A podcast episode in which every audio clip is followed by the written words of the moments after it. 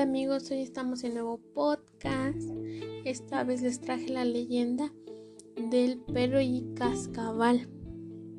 Bueno, pero antes de comenzar, yo les quiero hablar acerca de los mayas. En primer lugar, se situaron en la península de Yucatán, en Chichen Itza. O sea, a mí cuando me dicen Chichen Itza, pues me recuerda a los mayas, obviamente. Bueno, otra cosa es cómo se pintaban y cómo usaban el azul a su favor. Aparte de los tatuajes que se hacían, cómo pintaban sus vasijas, eh, cómo hacían los sacrificios, que es algo muy impresionante. Este, bueno, ahora sí, continuemos con la leyenda. Bueno, este se trata sobre que había un hombre que siempre vivía de mal humor constante mal humor, mal humor. Y pues nunca perdía la ocasión de maltratar a su perro, que pues era muy infeliz. Entonces el espíritu de Cascabal observó la situación y detectó que podía sacar mucho provecho de esto, porque él pensaba que era muy infeliz ese perrito y que tenía mucha rabia. Un día Cascabal entabló una conversación con el perro y le dijo, te veo triste, ¿te sucede algo? El perro, ¿cómo no voy a estarlo si mi amo me pega y me maltrata cada vez que puede? Cascabal, lo he estado observando y sé que te trata muy mal porque no lo abandonas.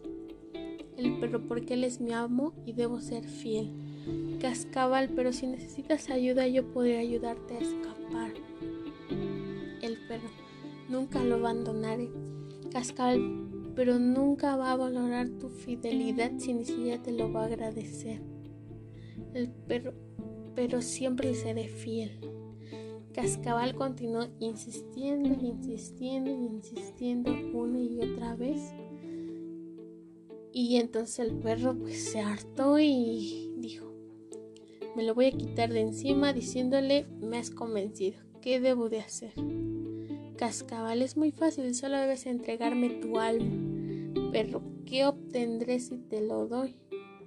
Cascabal, lo que tú desees. Pues el perro le dijo, entonces quiero que me des un hueso por cada pelo de mi cuerpo. Cascabal, está bien, acepto. Perro, entonces empieza a contar.